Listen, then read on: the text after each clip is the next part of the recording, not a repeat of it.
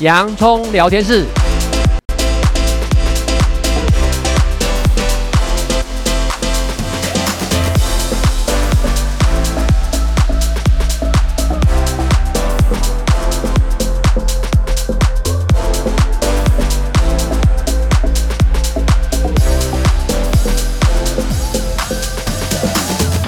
这里是洋葱聊天室，人生如洋葱，要勇敢小心的剥，不怕掉眼泪，从挑战中让生命更璀璨，陪你度过生命大小事。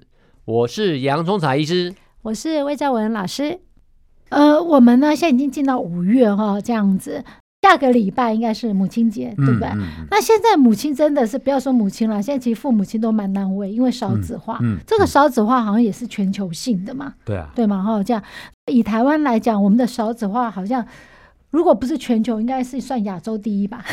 世界有名哦，你看出生率那么低。对，出生率低哈，这样子少子化。上次呢，看到那一个新闻，就是韩国也是真的是不遑其让，所以韩国和台湾呢，这是两个呢在争抢冠军啊。少子化是啊，日本也是，对对对，哈，这样。所以现在其实呢，你看这些已开发的国家都面临像这样的问题，那少子化其实就会延伸出一个很重要、很重要一个问题。其实我觉得也是。是现在父母亲常困扰的问题，整间其实杨医师一定也会碰到类似这样的问题，蛮常见，就是有关于教养。是啊，特别是教养不一致的时候，对小孩子真的是很也是很麻烦，他们就见缝插针，影响人格的养成。对，所以呢，其实教养真的是一个大学问。我记得以前呢，美国的国务卿哦，希拉蕊之前，他曾经说过一句话，我印象好深刻。因为那时候我可能好像是才刚升为母亲，所以我印象蛮深刻。他说，教养孩子是一件非常困难的事情，不是一己之力，而是要用一村，村就是一个团体的一个力量了。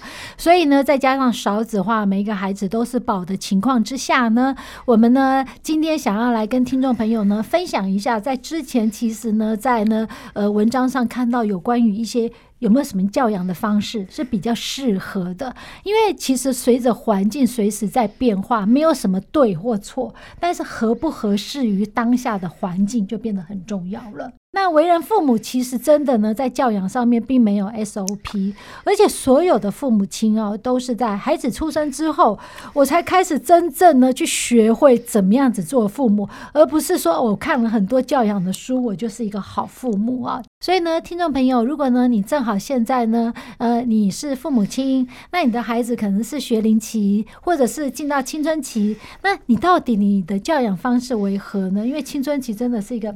蛮难搞的一个阶段哦。那因为你的孩子将来会变成什么样的一个人？虽然我们知道说，哎，孩子长大自己要为自己的行为负责。常在讲说什么二十岁以后，现在可能是说三十岁以后，你呢长得不好看呐、或等等，你是说哎跟你的父母亲有关。但是呢，成年之后一定是就是决定于你自己嘛。所以呢，其实呢，孩子日后是什么样的一个人呢？你你希望的一个是什么样的一个 model 呢？真的，你现在呢，你自己就要。要去想想看，你未来希望他是怎样的人？那其实心理学家针对这种少子化教养问题，其实也做了长达呢。多年的研究哦，这样子对，因为父母亲的教养一定会影响到孩子呢，在跟别人建立关系时候一个潜意识的一个基础，或者呢，当孩子日后面对挑战时候，他所产生的一种呢能力解决的方式。因此呢，父母亲会意识到自己的教养呃的方式能够适时调整，这才是一个最好的一种教养的方式。那杨医师这地方是不是呢？其实在发展心理学上，其实还是有一些教养的模式，其实跟听众朋友可以做一个分享。嗯，我们来跟大家谈一谈了哈，因为确实，呃，尤其呢，就好像孟母三迁一样哈，就是说我们小时候的教养啊，会真的影响到一个人他在成年以后的一个身心发展。那甚至现在的青春期呢，也从早年的传统十二到十八岁呢。往前提前两年，十岁开始，延后七年，二十岁四岁才结束。所以呢，这在在呢，都就让我们去要了解到教养方式呢，对小孩子呢整个成长过程的影响。那发展心理学家呢，鲍姆林德呢，跟斯坦福的学者呢，麦考比呢跟马丁呢，他们就有分享说哈，他们观察的心得啦，研究的结果有四种主要的教养方式。第一个叫做宽容式的哈，第二个呢叫做权威式的，第三个叫做忽略式的，第四个呢叫做独裁式的。那这个东西呢，其实呢各有各的特色，那也可能各有各的一个优缺点。那我们来跟大家来分享分享呢，先谈谈呢，第一个呢叫宽容式的教育。宽容式的教养呢，它比较主要的特点就是高度回应呢孩子的需求，但是对孩子呢要求就比较低。那宽容式教养的父母呢，他比较采取呢开放式的沟通。那比起呢给予孩子方向呢，他们通常让孩子呢自己去做决定。那这一型的父母呢，很少设定呢或者执行规则或者期望，那总是想法呢设法呢让孩子开心。那宽容型的父母呢，比起执行父母的角色呢，更像呢好像用朋友的角色，然后呢再跟孩子相处。那他们通常会避免呢跟孩子正面冲突，那并且在在孩子遇到困难或这种压力的时候。倾向于呢答应孩子的请求。那采取宽容式教育的父母呢，通常会让孩子做自己想做的事情，也不会给予太多的指导与建议。那虽然跟孩子像朋友一样相处呢，是许多这种父母梦寐以求的亲子关系，但是我们在这边要提醒哦，因为过度的宽容也可能不小心就变成什么呢？叫做纵容。嗯。那孩子在成长过程中面对挫折的时候，因为呢。这种这样型的父母亲呢，会建立起不想做就别做了，不尝试也没关系的观念，就可能很容易倾向很快放弃哦。那宽容式教养的特色就是高度回应孩子的要求，对孩子要求低，采取开放式的沟通。那这一些人呢，他们让孩子自己做决定，那避免跟他们做冲突，然后呢，也会倾向于答应孩子的要求。那这一些呢，是宽容式教养的一些特色跟要注意的事情。嗯，所以宽容式呢，就是高回应，然后呢低要求，就对孩子来讲，然后呢常常呢就习惯让孩子做决定，好像现在就啊，反正呢什么都你自己可以决定啊，你长大了等等这些。嗯。但是其实呢，我记得红兰教授曾经讲过一句话说，说虽然我们现在用一种比较开放式的沟通，但是父母还是应该要有维持一定的。高度，这个高度不是严厉型的啦，而是怎么样子呢？正确的沟通。嗯，所以呢，其实尤其如果孩子还进的还没到未成年的时候，从学龄前期、学龄期一直到青春期，这个宽容是如果你采取过度的宽容，其实杨医师刚刚提到一个，就变成纵容。这个我觉得真的就是拿捏的问题了哈。嗯、好，那第二种呢？嗯、再来是叫做权威式的教养。权威式的教养呢，它相对叫做高度回应孩子的需求。那对孩子的要求也比较高。那权威式教养的父母呢，会为孩子呢制定明确的规则跟期望，但是同时保有弹性，并试图理解孩子。那这类型的父母呢，虽然有强烈的个人主张，但是会经常跟孩子沟通，那会用心聆听呢，并把孩子的意见、想法和感受呢纳入考量。那他们允许呢自然后果发生，比如说孩子不不愿意念书，并且考试成绩很差，但是他会利用这些后果引导孩子反思与学习。那权威型的父母会培养支持并支尽量鼓满足孩子的要求，并通过诚实公开的家庭讨论，指导孩子进行他的推理跟发表想法，建立起孩子的价值观。那拥有权威型父母的孩子呢，通常比较自律，而且擅长独立思考。同时，权威型的父母跟宽容型的父母不太一样哦，他不会害怕与孩子发生冲突，因为他们相信孩子的判断能力，也相信真理越辩越明。那这样的教养方式呢，由于孩亲子方呢都是独立思考的个体，孩子长大以后呢，与父母呢会针对不同的价值观进行讨论与沟通。那我们等一下继续听，因为这一方真的呢是我们反而鼓比较鼓吹的。嗯嗯，所以呢，其实呢，我们呢先休息一下，在下一个这段呢，我们呢就再回过来再想，什么叫做权威？权威它事实上并不是一个负面的词嘛。嗯。那我们今天呢，面临少子化的问题，我们真的对教养哦，其实呢，我也查了非常多的一些呃文章啊研究，想要呢在节目里面跟听众朋友分享，因为我们现在碰到非常多这样子困扰的一个父母亲啊。那刚刚在上一段呢的后面，杨医师有提到一个权威式教养，权威听起来好像是负面，但是它重点呢是，虽然对孩子要求高，但他对孩子的回应。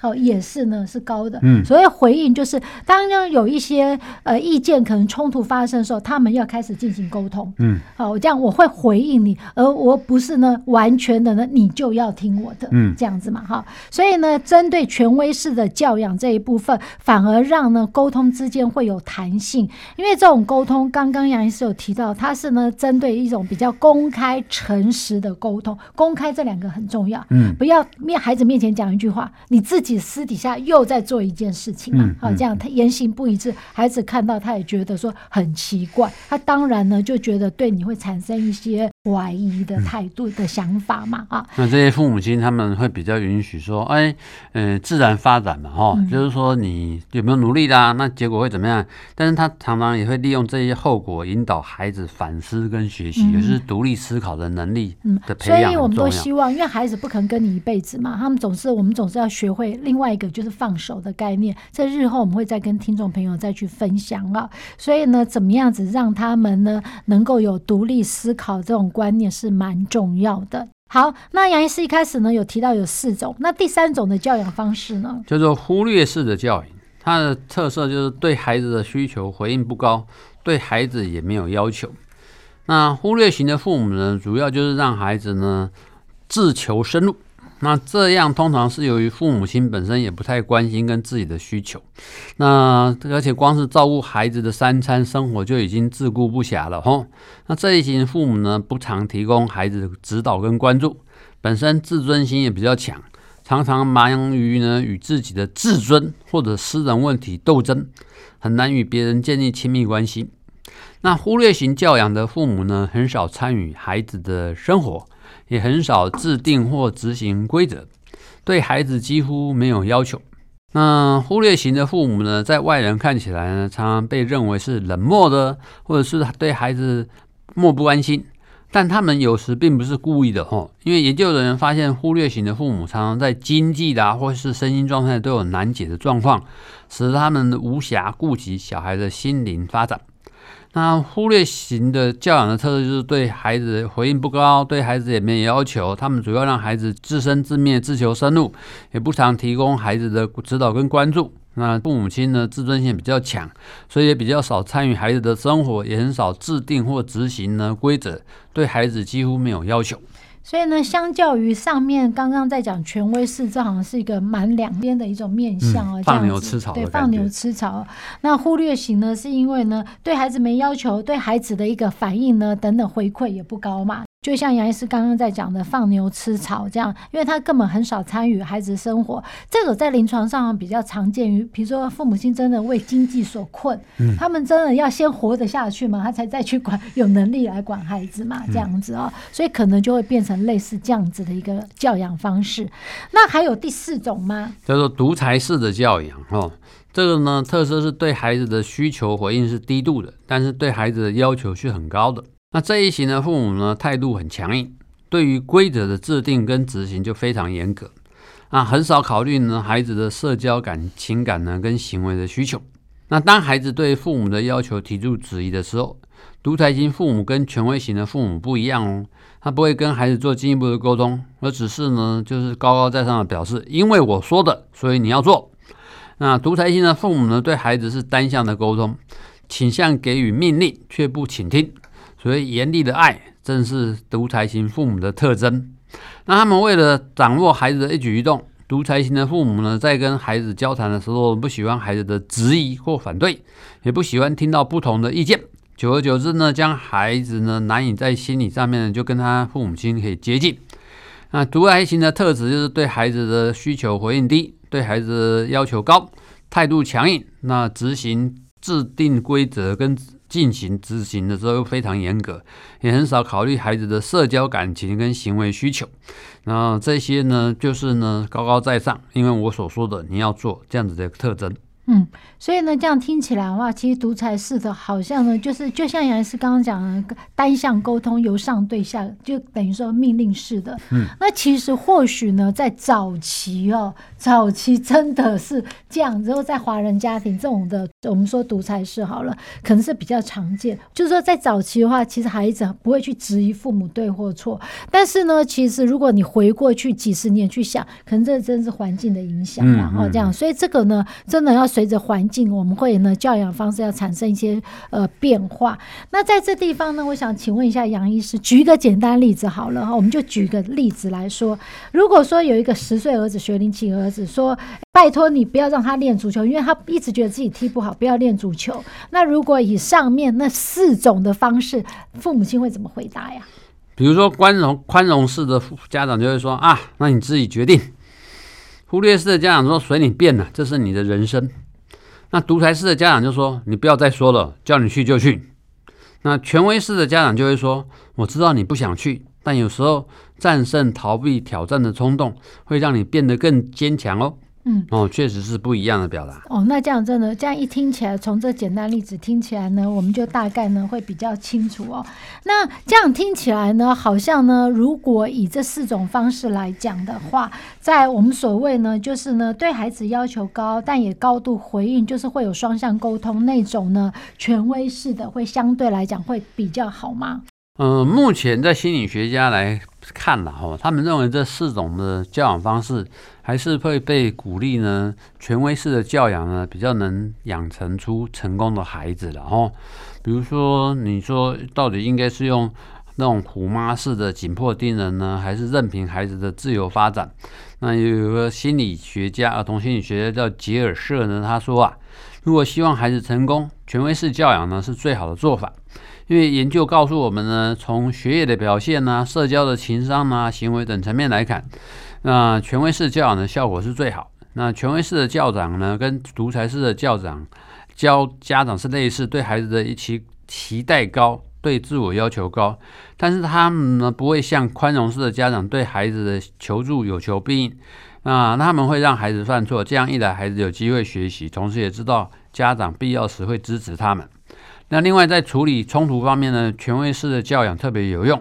像年幼时的处理冲突的方式呢，往往对于以后怎么样面对失败，成年后的韧性有多强，具有很大的影响力。那宽容式的家长通常会让小孩决定冲突的方法，结果是小孩赢，家长输。那他这个心理学家认为说啊，这种做法呢，害小孩呢更自我中心，更难自我规范。那所以呢，惩罚有时候呢是必须的。但是更多时候，连续处罚也会让小孩子知道最有权利的人说了算，不管是否独正确，那就变独裁式的吼。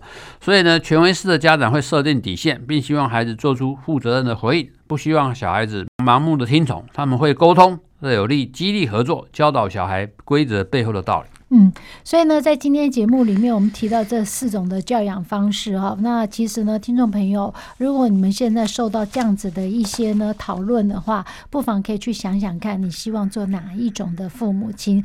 最后还是要强调，其实父母亲以身作则，就是孩子最好的榜样。好，谢谢大家今天的收听，这里是洋葱聊天室，欢迎下一次继续收听。我是洋葱财医师。我是魏兆文老师，拜拜。拜拜。